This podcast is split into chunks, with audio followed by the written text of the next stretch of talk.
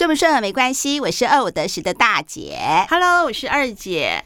今天呢，我跟二姐呢又进录音室了，而且今天是上午几点呢？现在是上午的大概九点二十几分吧。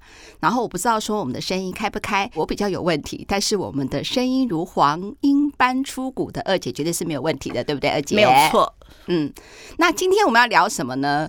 今天呢，二姐呢依然是主讲人，而且我今天还特别坐在她的对面。她问我说：“哎，你为什么要坐在我对面？”我说：“嗯，因为一大早我需要有一个舒服的情绪跟舒服的姿势，好好录音。以前我们都是协作啦，因为我就坐在电脑前面嘛，控音。今天的话呢，我好像来宾一样，坐在呢，就是以前我们杰克的位置啦，哈，就是我们有来宾的位置，我坐在二姐的对面，我要好好听二姐讲话，因为好几集都是我跟婷婷在讲啊。”哎呦，我最近又搬家嘛，所以比较忙。但是呢，公司搬家，对对对，我觉得大姐实在太不会讲话。你说坐我对面，因为你要发现我日渐消瘦的二姐，有我有，而且我第一个发现的是你头发变漂亮了，不是我，而且你还戴了耳环。我三天没有洗头了，怎么会头发漂亮呢？然后外面又台北又下雨，我还淋了一点雨。不是，这就是一个自然的发胶，我觉得非常的好，别人没有的，那个发胶的味道很可怕。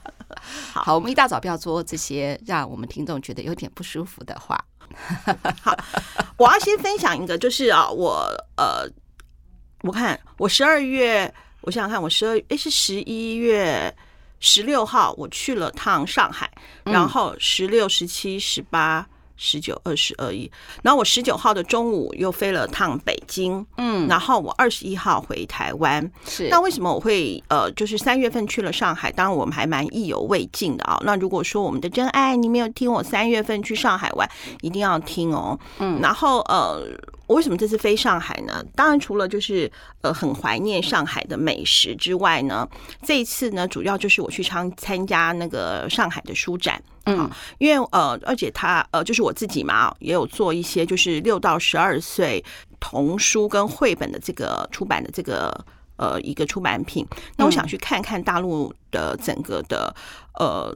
走向跟它未来的一个趋势，嗯，那呃，就我去看完之后，我就是有一些些的感慨啊，我想可以跟我们的呃真爱们分享哦，嗯，呃，我去完之后，我就发现说，因为我二十一岁就进出版业了嘛，嗯，呃，当时的出台湾的出版业是非常的蓬勃兴盛的哦，百家争鸣，然后每年的国际书展也是 biang biang 叫一一馆、二馆、三馆，那时候都没有什么呃什么一个出版社租了。十二十个摊位有，但是非常的少，大概都是两三个摊位，因为摊位一位难求。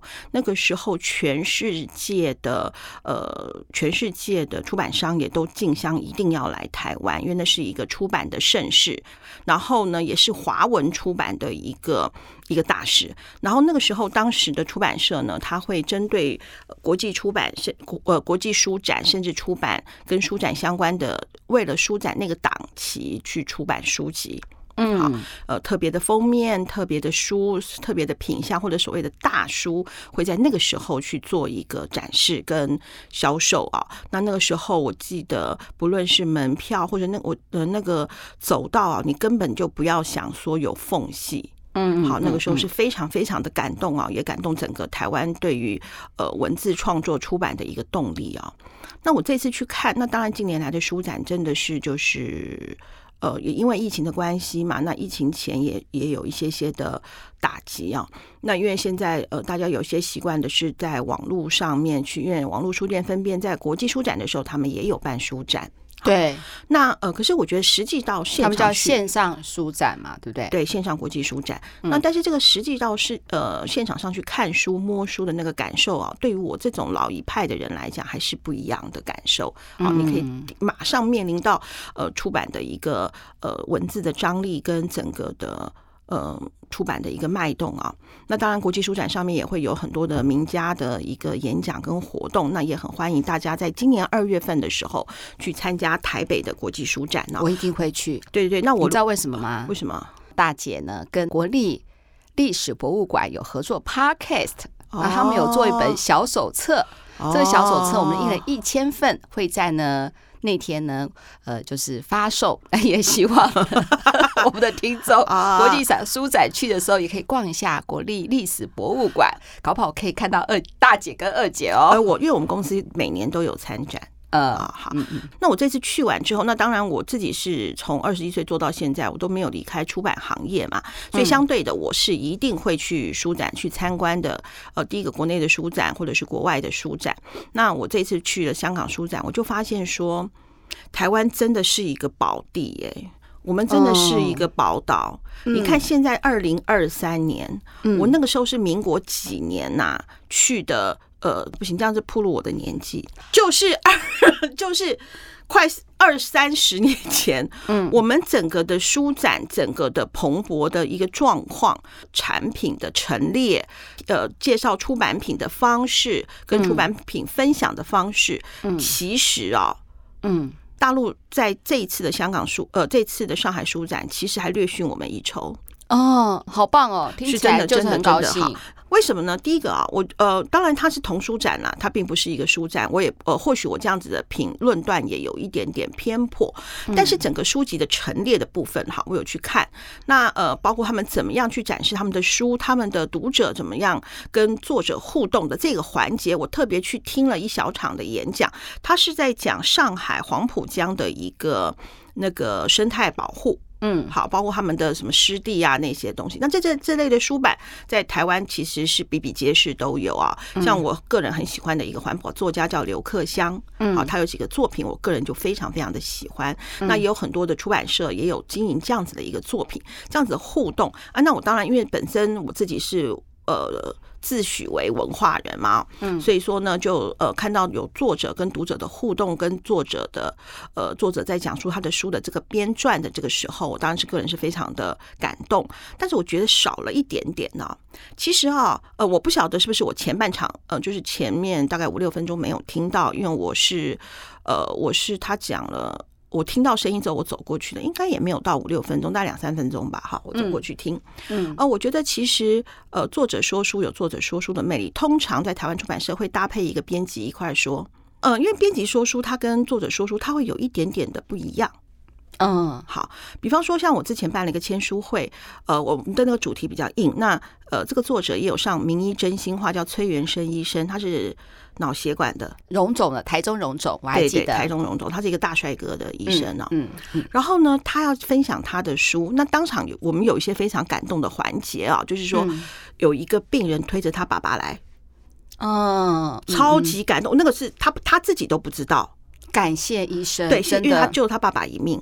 嗯嗯，啊，因为他是外科嘛，好，神经外科的医生哈。那对那个医生来说，真的是分外的感动。呃，对，分外分外的感动。那他就当然我们就是马上上场，有让他做一个分享。他讲的也是在是台中的诺贝尔书店呢，他也是蛮现场，你到你家一定很有很很心有戚戚焉或很感动。对对对对对。然后那然后这个时候一开场呢，因为毕竟那回到崔医师的部分呢，就是啊，我现在因为跟他有私交，所以我也不怕，就是非常的枯燥。好，嗯，因为他必须要他做成一个学术的发表的感觉。对对对，那我就呢，我呢就给他使了个眼色。那他呢也是算是蛮机灵的一个人。那那我就接了话。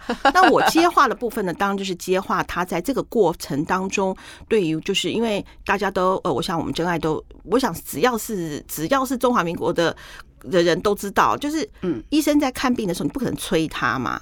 对啊，对不对？他而且他是神经外科，一定是非常紧急的嘛。嗯嗯，所以他通常我们稿子给他之后，希望他中午回，他中绝对不会中午回。嗯，他绝对都是我们没有预料他的时间回，但是必须要赶快回复他。然后那个时候呢，他跟我用同样一支手机，那时候我真的很恨那个手机。那个手机就是神送的，他有一支笔，嗯，不是同用。一个手机应该是同样系统的手机，就是 Enjoy 系统的，就是一个同一个品牌 Samsung 的啦。嗯嗯。然后它那有一支智慧的那个智慧笔可以画嘛？那个笔我买来到现在，我手机差不多三年了吧，没有用超过五次。嗯，就觉得别人用很好用，自己用很 K。他很会用。嗯。然后我们是不是传 PDF 档给他？他就在那边画圈画圈，然后知道怎么改。嗯。那时候真想把他笔折断。为什么？很烦呐！就他就随时你知道吗？嗯。就他想到就来那么一笔，想到那么。么来呢？比如说，那笔不故障吗？哦，接触这么好，嗯，这代表说这个医生对于他自己的作品是很有心的，希望把它修正到最好。对，呃，医生们对于出书，大呃，我记得那时候之前我出版刘伟明这位妇产科名医的书的时候，嗯嗯，他最后一教就是我们要上机印刷前是在手术室看的。呃，他是做达文西嘛，他准备要进去了，那我们还穿着那些衣服跟着他进去，因为最后一个他还没有刷手，就最后一个最后一关，他要再再审视一下，就是说他最后的那个数字的这个部分有没有错？嗯嗯，因为他很担心说他引引用的那个数据的资料，他们要引用到上机前一刻，他们还要确认是说所有引用的一些数据跟文献是没有任何问题的。嗯嗯嗯嗯，好，那呢好，那呢这这过程当中呢，就会有一些我们求他。他就是别再改，他拜托我们一定要改的一些小环节，去软化一下这一个部分的呃，这个部分的一个在分享会当中的一个呃比较尽量让我们的读者坐下来的时候，他的时间可以够长，然后够能够听。听到我们呃在编辑书上面的一些环节，更能够打打动我们的作者在书以外的事情。我记得我们小时候不是都有看那个成龙的贺岁片吗？对，他其实我蛮喜欢看的是他的那个后面那个 NG 镜头。对，NG 镜头的时候看到那个成龙或者一些演员，或是杨紫琼在地上可能被滚啊、被摔啊，然后可是他们一次又一次啊，或是旁边的剧组人员看到那个主角摔下来的时候冲过去救他们啊，或者是说。你可以看到，说为了完成这个画面，它还要启动什么云梯呀、啊，什么什么的。嗯嗯，嗯，对。好，那呢，我觉得这个东西其实更打，更能够打动说这本书它之它能够出来，当然是不一不一不不容易的。当然，主角的光环还是我们的作者，可是中间的一些穿插的时候，它可以让整个的整个的那个分享会上面能够更流畅、更好玩，然后更。不是好玩，更生动，让我们的读者更能够感受到我们一本书出版的不容易啊！婷婷特别讲，她说她看到有很多很好的一些动漫作品，为什么编辑不提醒作者说这个跟他原来的设定是有问题的？比如说《博人传》或后面的剧情走样，他们都觉得很可惜。可是如果有个好的编辑的话，可以是帮作者梳理一些他要表达的故事线，哪里要说一点，哪里可以讲的多一点，你说对不对？没错，呃，我举一个比较古早的例子啊，就是琼瑶跟平金涛，那时候琼瑶她出出版有一本书叫《窗外》，那有点是半半自传，她的书当时她的开头其实并不是这样子的。那当时她的编辑就是她的主编，就是她的平鑫涛，就是她的后来的老公老公啊。然后呢，他就建议他说，整个的句子里头，因为他这样子出场线，人家会一下读者会进入进去不不了，他把他的。开头，呃，这个在琼瑶的这，呃，琼瑶她也有分享过，就是把它跟动一下，嗯，她的一个出场，让整个的张力更够啊。对，嗯，因为尤其是如果说是一部大不同的小说的话，或者是一个故事线的话，通常不是会有人物人物的那个设定嘛？嗯嗯，通常编辑都会比作者更加的。更加的注意，因为他比较理性。因为呃，作者有时候在写下去之后，可能对这个作者、对这个人特别有感受，或对这个情节特别的琢磨的时候，有的时候那个主角会人会人格分裂。对，就说奇怪，他比方说他像二姐，我一向是温婉的，怎么会那时候泼辣呢？这是不对的。对，设定就是温婉。呃，对，对，对，对，对，对。好，这就是一个编辑的功力啊。嗯，那我那天去看，那包括他整个就是呃展位的一个呃设计跟展位的怎么样让读者去他的整个的动线啊，呃，有一些我觉得一些民营的出版社，他的。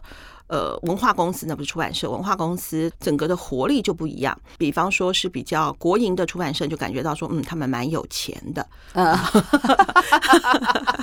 这一定的嘛。比如说像我们出的有一些史实的书。一般人就不可能出了，这还是要靠国家来出钱嘛。我们台湾也是一样啊。嗯嗯嗯。个人觉得啊，他整个的动线啊，我事后有去看他们网络上的评价，对这件事情也蛮多的抨击的啊。嗯，他们呃，就是进去就很麻烦嘛，实名制啊，买票啊，都非常非常的不方便。嗯，那我是买票进去的。好，照理说，我应该是用出版同业的方式去买。可是那时候我就觉得啊，这样去惊扰我的一些大陆的出版同业的朋友，我觉得也蛮麻烦的。因为我知道书展他们被派过去上海的话，其实是非常忙的。好，同书展，嗯，那我就想说啊，没多少钱，我就买票进去。就他就还有分一般民众跟那个一般民众跟专业人士。嗯，然后呢，我就想说，哎，那专业人士的话，我可以出具我的名片。然后呢，当然这是不备，那个就呢，我就没有办法买，因为呢，他们什么都要用微信支付，然后呢，又要实名制，我既没有实名制，也没有微信支付，所以我就只能，我就我就是很麻烦，我就没有办法是专业的一个。人士进场，那我并不是要专业人士跟一般民众是票价不一样吗？还是、呃、因为我没有去买票，我到后来都是请女儿买的，因为她才有办法实名制，她才有办法微信支付嘛。嗯，她买了之后，她给我传那个 QR code 给我，才有办法扫码进去嘛。嗯，我并不知道她中间的那个，但是我女儿说非常的麻烦，要认证。我后来去飞北京的时候，去去问了那些出版社，他们说你怎么问我说怎么没有跟他们讲？那我说我跟你讲，你能带我进去进去嘛？他们说其实也非常的麻烦。哦，不像台湾的话，它我们还是有开窗口，去方便一些像我们这种可能对于三 C 产品不是那么熟的人，嗯，好去好。那么我去逛完之后呢，我就想说，我就特别绕到版权交流的那个部分。那台湾也有这个部分，大家可能在去逛国际书展的时候可以看到，就是会有一个国外的一个呃一个摊位的展示，可能是各国的国家，他会展示他的出版品。那个时候也是在版权交易的部分。那台湾的话有分成是呃现场的版权交易，或者是到楼上小。办公室，他会有小办公室，让方便出版社对出版社直接洽谈更细节、更 detail 的一个一个一个，就是出版的区，对细节在楼上，好，就是很方便。那呢，整个的动线我觉得也比较的呃，整个规划也比较流畅。那我去呢，我就发现呢，我不能进去。那我就给他看说，哎，我有买票啊。他说哦，不行，这是专业人士才能看的。那我就跟他讲说，那我是台湾来的。他说啊，不行，这也要扫码进去。好，反正就是一连串的不行。那我就远远的眺望，就像望夫石那边眺望，说看看他到底有什么样的出版品。那我跟呃，我觉得第一个他的国外出版社，我乍看之下，因为我没有过去啊，就看他们整个的，因为一定会有国家的嘛，还有那些，我就觉得乍看这样并不多。那我不知道，因为我没有到后面去，我不晓得说呃，他后面的展示怎么样啊？那我当然就是很悻悻然的，我就走开了嘛。因为我觉得这个第一个就是说，你如果是鼓励我出版的话啊，其实这些东西有什么不能看的呢？对啊，他这有什么不能看的？有必要这样子再做一个区隔吗？像台湾就没有，好，就非常的鼓励欢迎。那当然，一般民众光去那边也会觉得蛮无聊的，因为第一个，呃，他也不是卖书，也不是卖书，他只是展示。你当你看看没有没有什么关系，因为那边其实很多都。版带啊，或者是各个出版出版社都其实都人在那边，不会，我觉得去去看看，去感受一下别的国家的出版品的这个氛围，也不是坏事。嗯，好，嗯。可是呢，他们就呃，台湾的话就是你你爱怎么走怎么走嘛。那我们那通常其实书都放在那个桌子上，你要去拿你也没办法拿，因为人家。正在谈，放在架上的比较少，我觉得没有必要做这样子的一个这么严格的区隔，又不是飞机，那边是商务舱，我这边是经济舱，嗯。嗯、对，好，那我觉得并没有这样子的一个，嗯、那那那当然这个部分他们在网络上面也有做了一些抨击，嗯嗯嗯嗯嗯，好，还好他们也会自我检讨啦，嗯、呃，当然对啊，他们而且他们的批评也是蛮蛮那个蛮一针见血的哈，那那那反正那我今天就去了，一针见血还是刀刀见血？嗯，因为我看他们那边的东西看的不太方便，都是我女儿给我看了之后，我看那那当然他有没有筛选掉一些我不知道，但是我如果是主办方的话，我觉得那些建议是是有必要参考的。嗯嗯，好，嗯嗯，那呢，我我就去了上海嘛，那去上海之后，当然什么就吃喝吃也吃我女儿，喝也喝我女儿，因为我没有微信支付嘛，所以呢，我就把钱汇到她的那个呃她的账号里面。那我吃喝什么就靠它了。好，那我到上海有一些新的体验啊，除了除了去吃我之前没吃过的几家，我觉得，呃，我我第一天哈，因为天气蛮冷的，嗯，好，因为我我去其实我做了一个很蠢的事情哈，就是呢，我忘了带外套。没关系，买一件新的外套就好了。没有没有没有，我我女儿我就穿我女儿的，我说你把那个最大件的外套给我，还有现在很多都 oversize 嘛，我穿上去就 OK。那我也没有裤子。你忘记带裤子了？没有，我有带。其实我是有搭配的，因为当时的我呢，没有像现在这么的纤细啊。其实那时候我已经瘦了啊。对，我要先跟我，我虽然有点跳通，但是我忍不住要先跟真爱讲，我瘦快六公斤了哎。嗯，好，那我怎么瘦的？我等下跟大家讲。然后呢，那时候呢，我就想说，我穿一个比较，因为我不是很怕冷，我就想穿一个比较长，就是到脚踝的一个运动裙子的那种的材质的材质的裙子，我知道。那我里面穿那个石墨烯的那个裤子，又可以把。我的胖肚子压扁，这样看起来整个我就觉得我像一个像那个一根闪电，嗯，或者说一根闪电，那什么一根香肠，不要，那好难听哦。然后呢，那我一根热狗，那你就很拜托，那那星星肠吗？好，那我就跟我就跟我女儿讲说，我外套忘记带了，那我去的时候穿衬衫呢。哦，好，然后只是我有一个围巾，我就觉得飞机里面因为走来走去走来去是还好，就拖了一个蛮重的行李是还好，可是出去就不好了。还好我女儿有带围大围巾给我，嗯，好，所以我就围围巾，我就觉得还好。那那天呢，我们就去吃，我本来想去吃酸菜鱼，因为上次没吃到。但是我女儿说，如果要吃那个正宗比较好吃的酸菜鱼的话，就还要再坐地铁，那我就觉得有点烦。她就说，你先去她家把行李放好。第一次我坐磁浮列车，嗯。好，那没有什么好分享的，就坐了就跟我们地铁一样，就咻就到他家了。我们就下车，然后把东西放好，放好后就再出来。他出来之后，他就跟我讲说：“呃，我就觉得感受到冷了嘛，我就问他说，那个麻的指甲也坏了，我看你手指甲做的不错，要帮我安排上。”他说：“好，但是要问人家有没有空。嗯”那我觉得做的不错，但是后来又掉了，不错，嗯嗯嗯，很便宜，才呃折合台币大概七百多八百块吧，很便宜。嗯嗯那呢？呃，这个是跟台北差不多价格哎、欸，台北一千多。嗯，没有没有没有，那是因为你找到比较贵的。像我都是找一些，比如说新住民，什么印尼的、啊、越南的、啊。没有，那是因为我都是，比方说，我不会找这些，都是我女儿。嗯、我现在帮我做的这个是我女儿的高中同学。嗯嗯嗯，对，所以他可能就说比较合理一点的价格啦，不要说便宜，呃，不要说便宜或贵好了。好，嗯、然后那时候我就说，我就觉得说啊，有点冷，他就说好，那我们就去吃海底捞。我觉得蛮好吃的、欸。嗯，就吃那个，我们也没，因为我现在我是怎么瘦的呢？其实呢，我又穿插我怎么瘦的，我就实在太想分享了。就是，其实就是你吃的时候啊，选择一下，嗯。那我后来一天变成吃两餐，嗯，为什么呢？就是因为我以前都吃三餐，我三餐都吃的非常的饱，然后我就吃两餐，后来发现也没有那么饿，嗯。怎么吃两餐呢？比方说，你就十点半吃，或是十一点吃，你中午一定没那么饿。嗯嗯嗯，你没那么饿之后，你就不会吃，嗯，不会吃呢，不会吃完之后呢，你是不是到快要两点多三点钟，你会有点饿，嗯，你那个时候吃坚果，嗯，你就没那么饿，嗯，你像不是有那卖那个什么万岁牌坚果吗？嗯嗯，你不要买有甜的，嗯，你就没那么饿。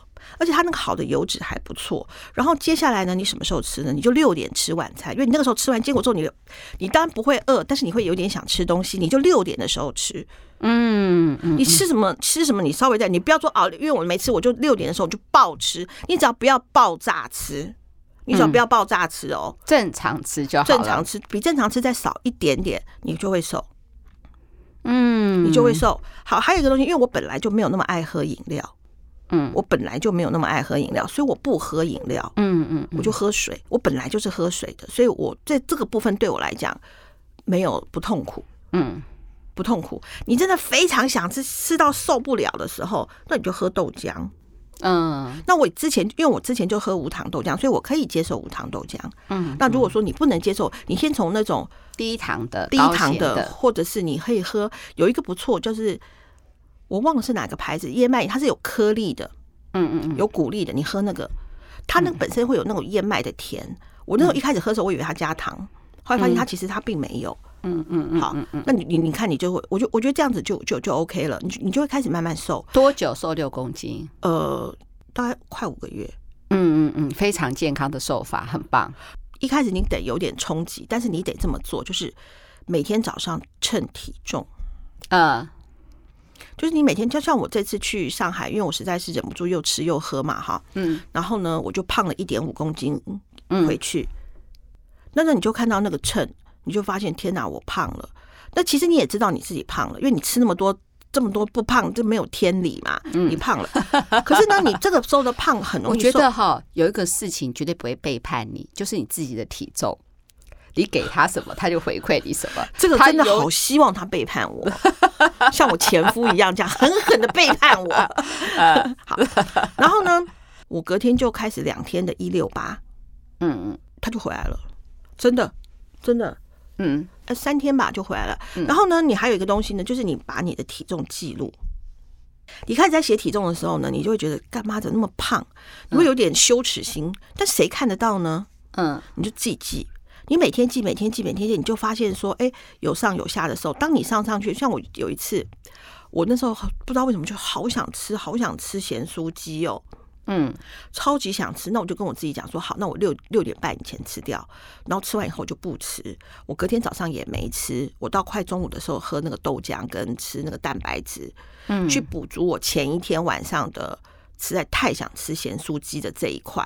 嗯，他没有胖，嗯，所以你只要总量控制，就你一整天的总量控制。那当然，我现在目前为止，我这样审视我自己之后，唯一发现的比较麻烦的就是我的。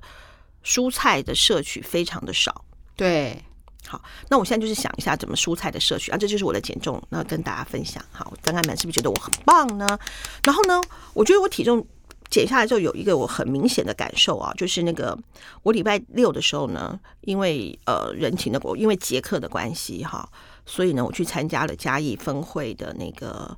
呃，交接，嗯，杰克，你听到我们在叫你吗？听到的话就知道 知道要录音喽。好，然后呢，就去嘉义分会。然后那个时候呢，因为你知道大家都站得很美，那前面那边一人一排横的，是不是就有人必须要蹲在前面？嗯，我以前很不喜欢蹲在前面，因为我起来的时候膝盖很不舒服。嗯，那我这次呢，因为只有我跟杰克，就是就我们两个 say 喊的，就当然就只有我们两个能蹲嘛。那我们两个就蹲，我们两个就要蹲，所以你身轻如燕哦。啊哦，Of course，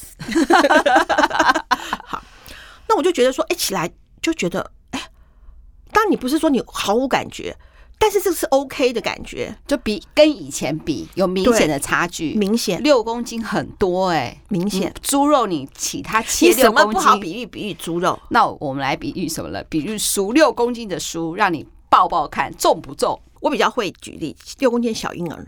六公斤的小婴儿 也是肉啊。当你发现有差别的时候，你就会很愿意再去继续往下做啊。嗯，那还有一个东西，就是因为你我在吃上面，我我我不是做总量管制嘛，嗯，所以我并没有跟我自己讲说你一定不能吃什么，你一定不能吃什么，你只能吃什么。我觉得这个是我比较能够接受的。像有一些呃，就是说啊，尽量摄取大量的蛋白质，蔬菜的比重是什么啊？嗯，我觉得那个是非常的健康，可是我做不到。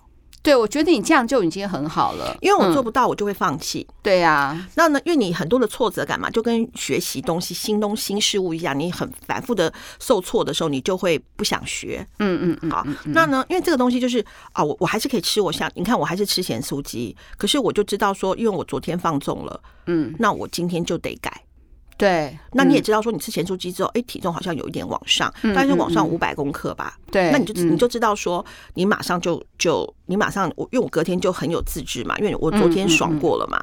那你隔天，那你再隔一天称的时候，就发现那我五百公克，下次甚至变少六百公克的时候，你就会觉得说，哦，那我就觉得说，哎，那还不错。嗯，那我觉得我瘦呢，我这个第二就觉得很干的一件事情，就是没有人发现我瘦了。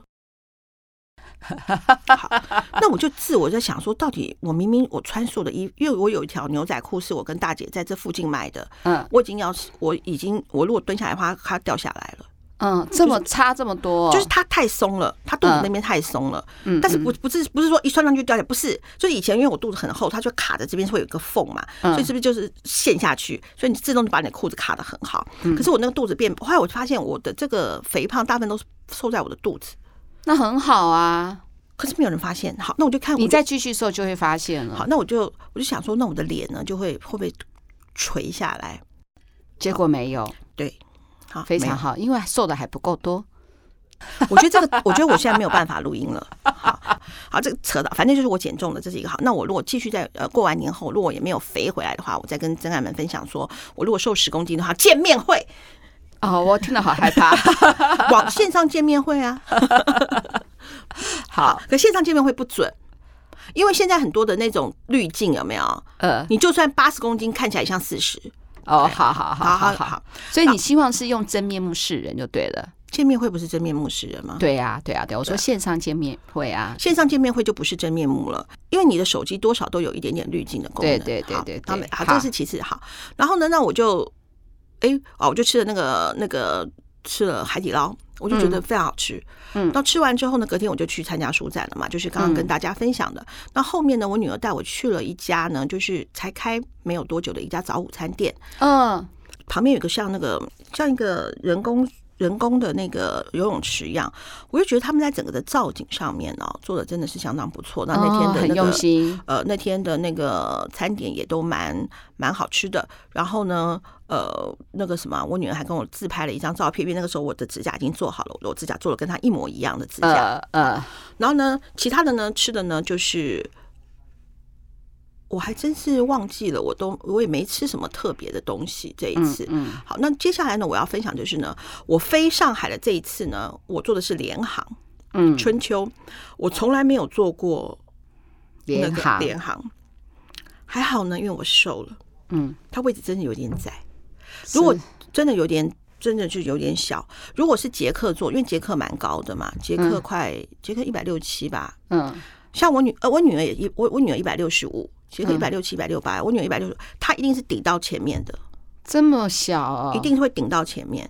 嗯，因为我一百五十六、一百五七嘛，嗯，所以我大概还有一个拳头，嗯，那我女儿一定是没有，就是你刚刚好，不是说整个顶到，嗯、但是你就是刚刚好，嗯嗯。那因为飞过去的时间也也没有很久，大概多久？一个多一个半钟头吧。也蛮久的了，然后但是因为那时候去的时候蛮兴奋的嘛，第一个要看到小孩了，第二个就是啊，好想出国，因为好累哦，因为那个因为我现在晚上都不太可能一觉到天亮。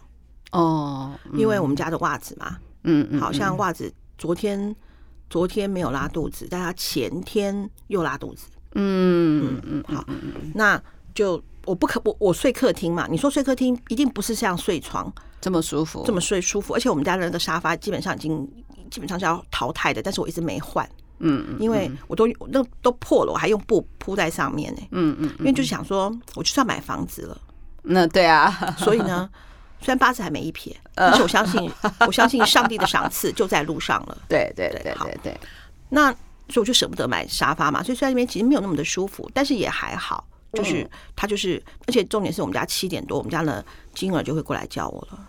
哦，说哎，你不要再睡了，你要喂我吃饲料了，我有点饿了，好，该起来伺候了。呃，然后他一过来，安安就会走来走去了。对，另外，然后呢，小我们家小狗嘛，哈，嗯，小狗最近耳朵也过敏，然后呢，我就去那边，是不是就可以完全不用顾这些？那时候其实我就抱着一个蛮放松的心情去的，嗯嗯嗯，就不用照顾毛小孩。对对对，好，那那个时候呢，我就变呃，中间呢，我是不是要飞？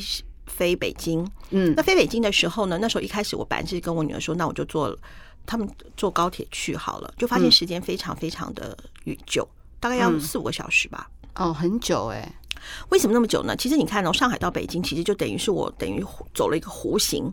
嗯，我们从台湾从桃园机场到北京的机场的话，大概是三个小时多一点。嗯嗯，我这样子飞过去的话，大概也是三个小时多哎。是哦，是因为就这么远。好，嗯，那那我就坐他的国内航空，嗯，好，那时候坐那国内，哎，两个多小时吧，我想想看，我是几点的？两个多小时了，两个多，国内的话大概差不多三小时，我有点忘记了。好，过去，然后呢，我就坐他的国内航空，一开始呢，我还有点紧张，说 会会不会那种很不好的体验？嗯，好。第一个呢，我发现座位比较大，为什么会觉得会不好的体验呢？嗯，就是你觉得说国际航班的班客机比较好，所以国内比较差吗？嗯，我那个时候是这样子一个错误的一个一个感觉的。嗯，好，为什么有这个印象？我也不知道为什么这个这个这个成见从哪里来的，我也忘记了。嗯，然后呢，我就我就飞国内嘛，好，因为第一个比较。比较没那么的没那么麻烦，那我就去我就飞国内的航班。那时候飞国内航班，那时候我一开始觉得说，哎，这个这个这个航厦，因为一样是呃从上海飞到北京之后，要从北京出来，因为我北京机场我以前闭着眼睛都可以走嘛，因为我以前太常去北京了，为什么觉得好像有点不太认得？飞过去之后就觉得，哎，那个航班整个感受还不错，好蛮大的，然后呢，整个的体验也都还蛮好的，嗯，因为我飞。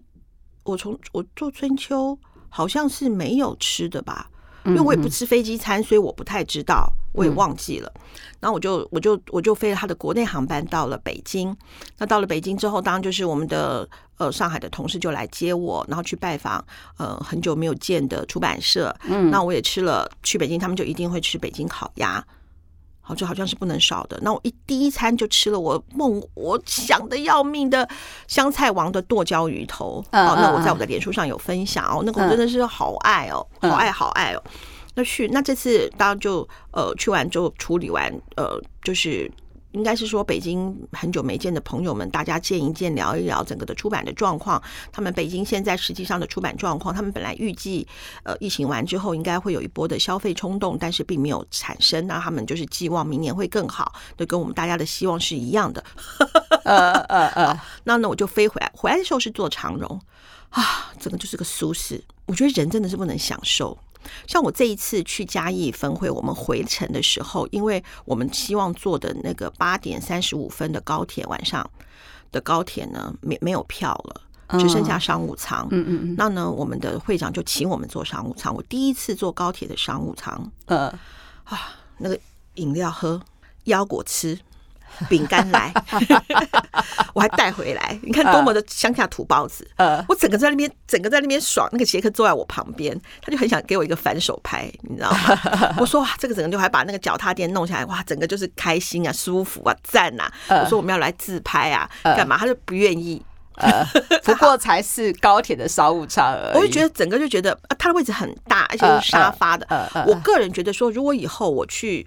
如果我自己一个人去南部比较远的，若是左营或什么的话，我应该会坐商务舱了。哦，很好，因为我觉得这是给我们一个很好的建议。有的时候可以宠爱自己，我觉得稍让我享受一下。当然，我并不是说一般的有到底有多差多多，但是我真的觉得还不错。嗯嗯。那我再一个，我真的要赞美我们我们自己台湾的赞美赞美的长荣跟华航。嗯，我觉得真的是不论是服务。真是到位，嗯，细腻度，然后当当椅子的舒服度，看电影啊，整个就是送啦，对，真的，我真的觉得台湾真的是个宝岛，嗯，真的是，反正整个的环境就就是送啊。呃，一路一看到一闻到，哦，台湾就是就是爽，真的真的，我觉得整个的氛围，整个的感受，他们整服务的细腻度、微笑啊什么，感觉上真的就是好像要回家了。嗯，我觉得感觉真的是非常的好。然后呢，当然他的飞机餐我很少吃飞机餐的，我吃了啊，很棒。我但我我我当然一样，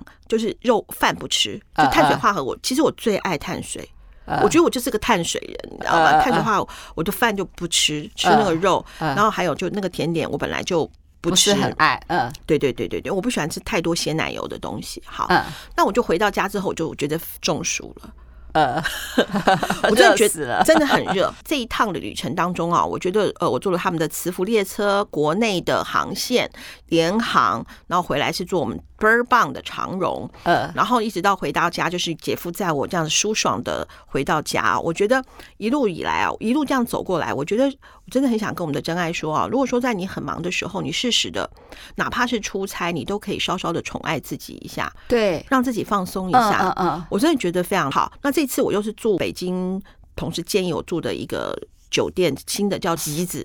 嗯，一个木在一个机子，我觉得很棒。那当然，马上毫不犹豫，因为我女儿没有浴缸嘛，好，马上就泡澡。